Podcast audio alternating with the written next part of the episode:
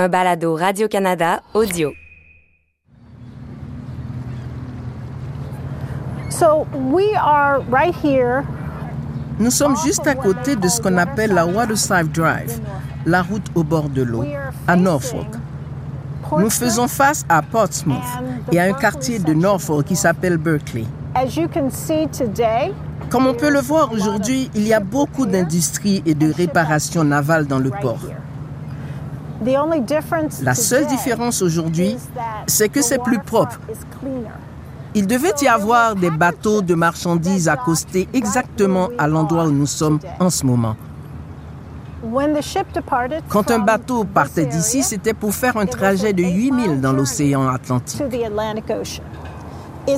On pense que Shadrach s'est échappé à bord d'un bateau de marchandises qui partait justement d'ici.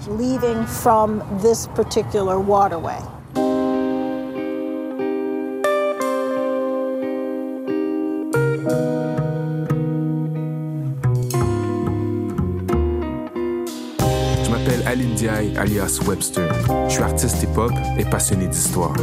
Moi, c'est Cher Ndiaye, professeur de sciences politiques à la retraite et père de Webster. Vous écoutez Résistance, la vie de Shadrach Minkins. Né esclave aux États-Unis, mort en homme libre à Montréal.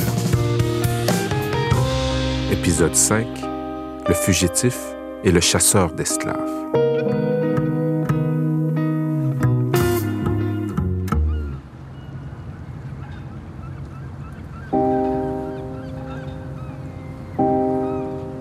Shadrach est toujours à Norfolk. Il vient d'être vendu et il y a une décision à prendre. Comme l'explique l'historienne Cassandra Newby Alexander, notamment dans son livre sur les voies maritimes du chemin de fer clandestin, fuir par la mer comporte aussi des risques. Ships leaving this area Les bateaux qui partaient d'ici affrontaient souvent des tempêtes en route. Donc quelqu'un qui se cachait à l'intérieur risquait d'être découvert après une tempête. Heureusement pour Shadrach Menkins, le bateau n'a pas eu à faire face à des intempéries et s'est rendu directement à Boston. On l'aura compris, Shadrach a choisi de fuir vers le nord. Pour ça, il pouvait compter sur tout le réseau de travailleurs portuaires dont la grande majorité étaient des afro-descendants. The overwhelming majority L'écrasante majorité des ouvriers de quai, des employés d'hôtel, des serveurs dans les tavernes, des passeurs et des bateliers étaient des Afro-Américains réduits en esclavage. Ça signifie qu'ils voyaient passer pas mal d'occasions pour retrouver leur liberté. Et ceux qui réussissaient à s'échapper pouvaient espérer gagner le Nord ou le Canada. Or to Canada. Because Shadrach Minkins worked Comme Shadrach travaillait près de l'eau, je suppose qu'il devait avoir des contacts avec un capitaine de bateau. with perhaps one of the ship captains. Il devait y avoir des capitaines blancs ou bien des gens du port qui ont aidé aussi, qui étaient réceptifs à rentrer dans le jeu aussi. It appears Il semble qu'en échange d'une somme de 25 à 50 dollars, certains capitaines de navires étaient prêts à aider les gens à s'échapper. Parfois, c'était parce qu'ils étaient dévoués à la cause abolitionniste, parfois, c'est parce qu'ils cherchaient à gagner de l'argent. Dans tous les cas, il y avait un gros risque. Si on se faisait attraper à aider une personne à s'échapper, on risquait 10 ans de prison dans le pénitencier de Virginie. And nobody lived. Essentiellement, ça voulait dire une peine de mort. So in essence, it was a death sentence.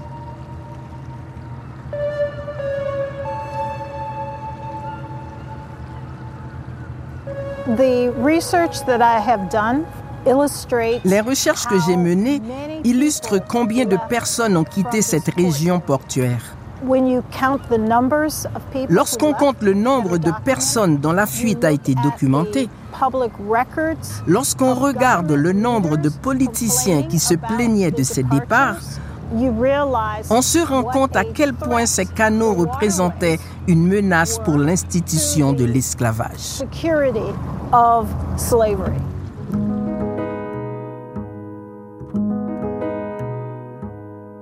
Avant de continuer notre récit, je voudrais faire une petite pause pour rendre hommage à quelqu'un qui a beaucoup travaillé à faire sortir de l'ombre l'histoire de Shadrach Minkins.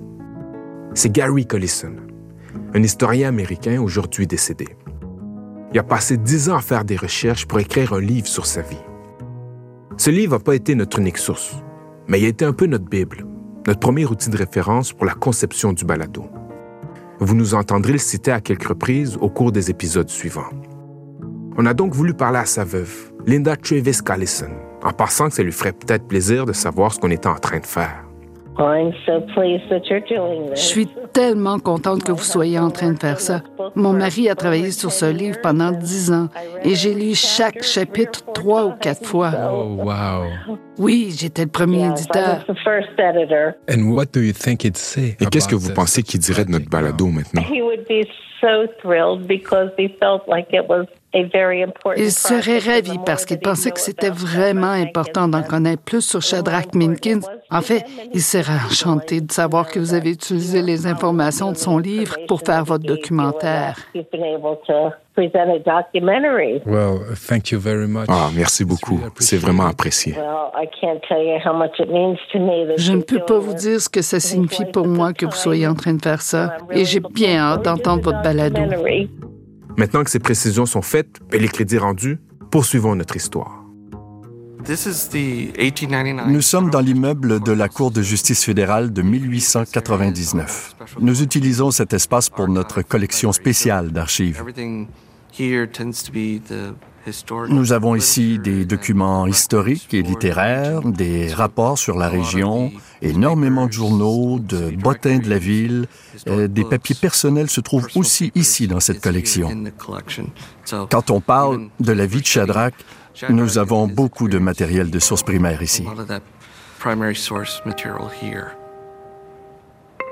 Pour comprendre le désarroi des soi-disant propriétaires d'esclaves, on consulte les archives de la Bibliothèque publique de Norfolk.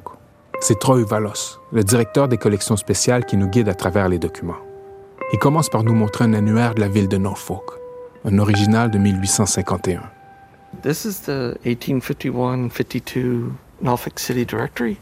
Ça, c'est l'annuaire de la ville de Norfolk de 1851-1852. Je ne sais pas si vous avez déjà consulté des annuaires de cette époque, mais en gros, ça liste les commerces par ordre alphabétique et ce qu'ils font.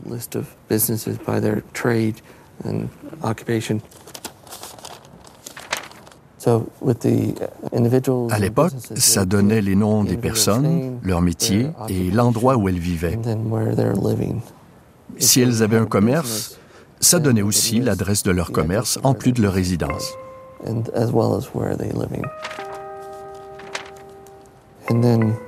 Donc là, on a John Debris, mais ici, c'est juste Jay Debris. C'est un purser, c'est-à-dire un responsable de la paix dans un bateau de la marine américaine. Et ici, on peut voir qu'il vivait au 117 East Main Street. Le nom du dernier acquéreur de Shadrach est inscrit en toutes lettres avec son métier et son adresse personnelle. Et puis, Troy Valos installe des microfilms avec les journaux de l'époque. Dans un article qu'on a lu dans le deuxième épisode, il y a des propriétaires qui se plaignent de la fuite de leurs biens, entre guillemets. On a un autre article ici, un peu après l'histoire de Shadrach, mais ça montre bien que dans ces années-là, les propriétaires sont inquiets.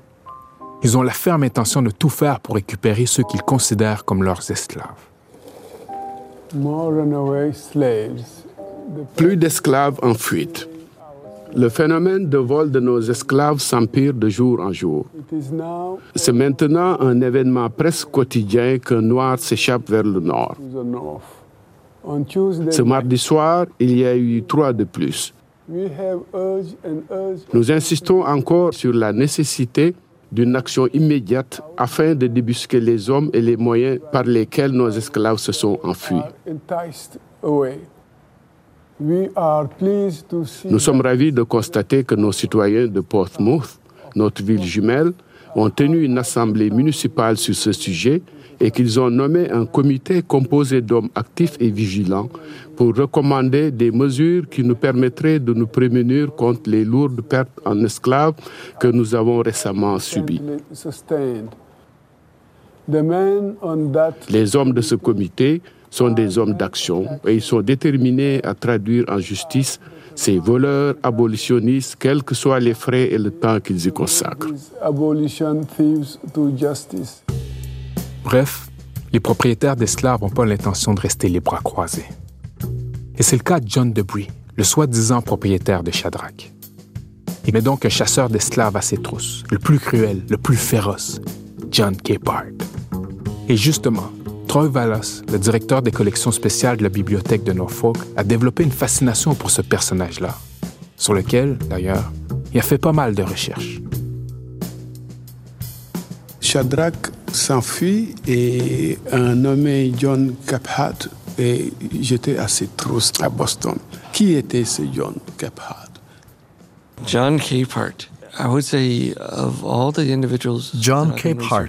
Je dirais que parmi tous les personnages sur lesquels j'ai fait des recherches pour leur rôle dans la traite des esclaves domestiques, c'est probablement le plus sadique et le plus brutal, j'oserais même dire barbare dans sa manière de traiter les autres, particulièrement les Afro-Américains. Cette violence était une source de joie chez lui, mais aussi son but dans la vie.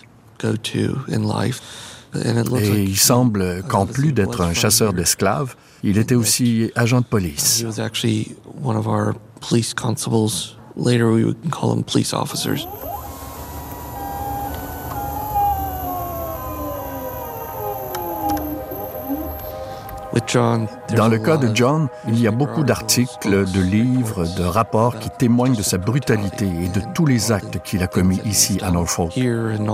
Ce sont cas après cas, exemple après exemple qui montrent qu'il était vraiment sadique.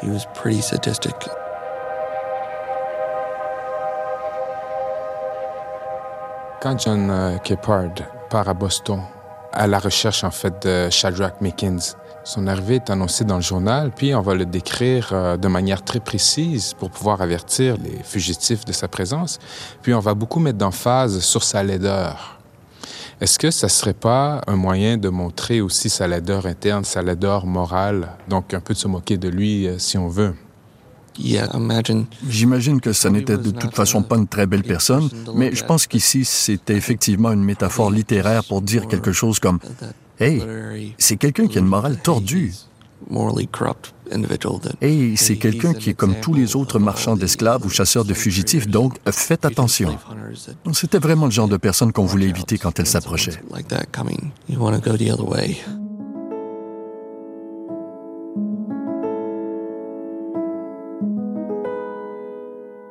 Ouais. John Capehart avait vraiment une morale tordue. En plus de chasser les esclaves, ils n'hésitaient pas à se faire payer pour les fouetter. En fait, il était tellement représentatif de la pratique esclavagiste que Harriet Beecher Stowe, celle qui a écrit La case de l'oncle Tom, s'en est inspirée pour créer son personnage du chasseur d'esclaves. Ici, je vais faire une petite parenthèse pour parler de ce roman-là. D'abord, on le verra dans un prochain épisode, parce qu'il a un lien étroit avec la vie de Shadrach Minkins à Montréal. Harriet Beecher Stowe publie d'abord La case de l'oncle Tom en feuilleton en 1852.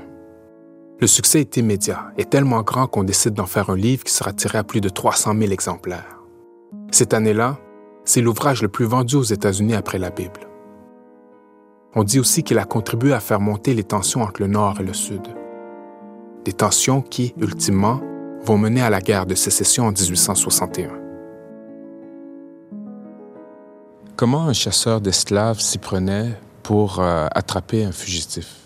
Il y a moins de traces ou de preuves de ça, mais les esclaves ou les personnes asservies avaient des lignes de communication qui y allaient et qui venaient. Donc, un propriétaire d'esclaves pouvait avoir vent d'informations, grâce aux dénonciations par exemple, et peut-être se faire une idée de l'endroit où un fugitif était parti.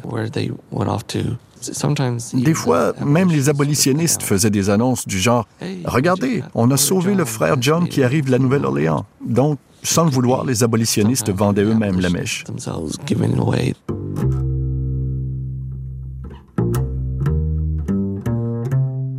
Pourquoi s'intéresser à l'esclavage en général, surtout dans le cas de John Gebhardt Pour moi, tout a commencé quand j'ai travaillé dans une bibliothèque du Sud. Et il y a environ 10 ou 12 ans, le directeur de la bibliothèque est venu me voir et m'a chargé de m'assurer que toute l'histoire de Norfolk soit rapportée le plus correctement possible. Et en essayant de trouver des informations, on a réalisé qu'il n'existait absolument rien sur le rôle de Norfolk dans le trafic d'esclaves. Alors je me suis demandé, comment est-ce que je peux documenter tout ça? Combien de personnes ont été envoyées à la Nouvelle-Orléans? C'est à ce moment-là que j'ai commencé à creuser l'histoire de Norfolk en m'intéressant au rôle de chaque individu. Je me suis dit, hey, c'est Cape Hart. Voici qui il a marié, voici ses enfants, voici son métier. Et je me suis rendu compte à quel point, wow, il a vraiment eu un impact majeur sur notre histoire nationale et probablement internationale. Pour Troy Valos, en tant qu'historien, c'est absolument fondamental de combler les lacunes qu'il y avait dans l'histoire de Norfolk en lien avec l'esclavage. Et ça, autant pour lui, un citoyen blanc, que pour ses concitoyens afro-descendants. Plusieurs fois, j'ai pris conscience que certains afro-descendants avec lesquels j'ai travaillé au fil des années ont un trou dans leur âme parce qu'ils ne savent pas ce qui est arrivé à leur famille. Donc, être capable de trouver des preuves et de leur montrer ça leur fait tellement de bien et ils sont tellement reconnaissants.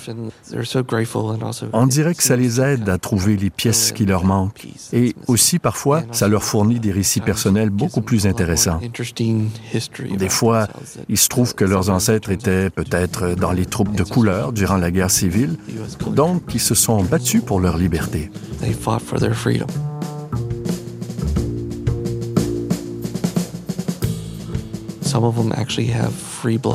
Et en fait, certains d'entre eux ont des Noirs libres, des ancêtres libres dans leur parenté. Donc, encore une fois, on sort de ce discours selon lequel tous les Noirs ont été victimes d'esclavage. En fait, il y a une partie d'entre eux qui étaient libérés. Et donc, encore, c'est juste genre, oh mon Dieu, vraiment? Euh, ben oui. Donc, je pense que ça m'aide à continuer. Qu'est-ce qu'il y a d'autre? Contre quoi je peux me battre encore? Parce qu'ultimement, je pense que plus nous en savons, mieux nous pouvons prendre nos décisions face à l'avenir. Quand on parle de la traite d'esclaves, on parle en fait de la traite de personnes en général. Donc, de ce qu'on fait quand on est en face de l'autre, de quelqu'un qui n'a pas la même nationalité. Avec un peu d'espoir, on pourra se servir de l'exemple des Afro-Américains. On est mieux de ne pas faire de la traite, parce qu'il y a un coût. On l'a vu au moins avec une communauté, une ethnie. C'est dévastateur, complètement dévastateur.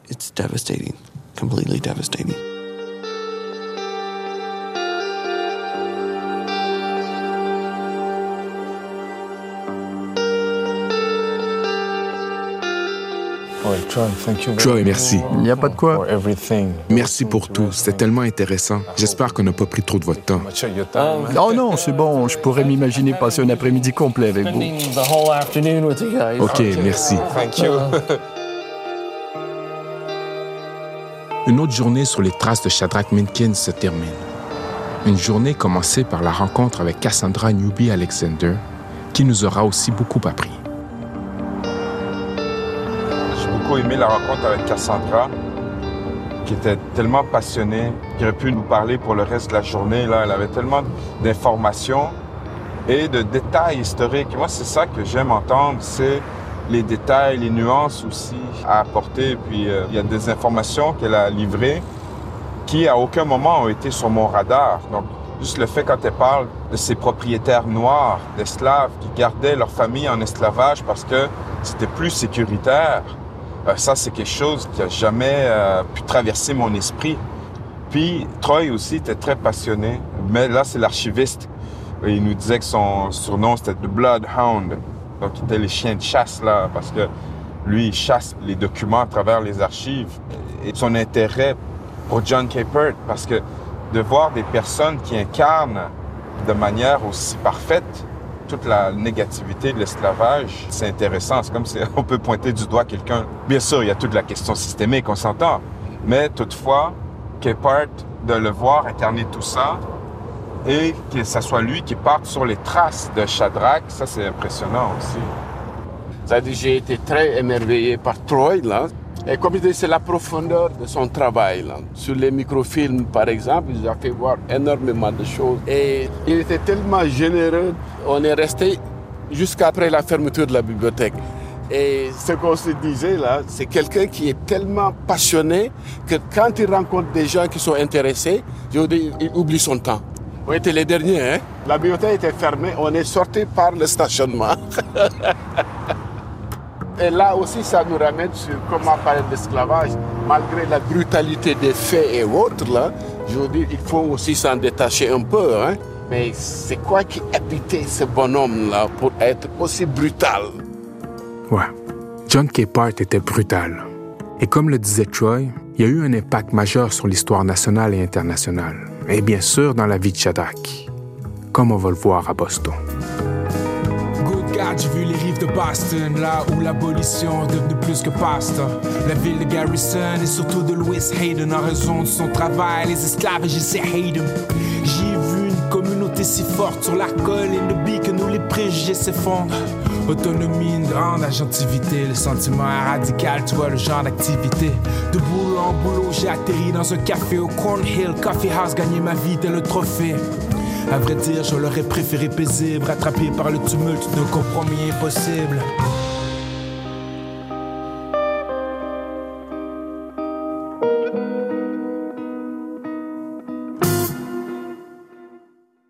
Écoutez les meilleurs balados sur l'application Radio-Canada Audio.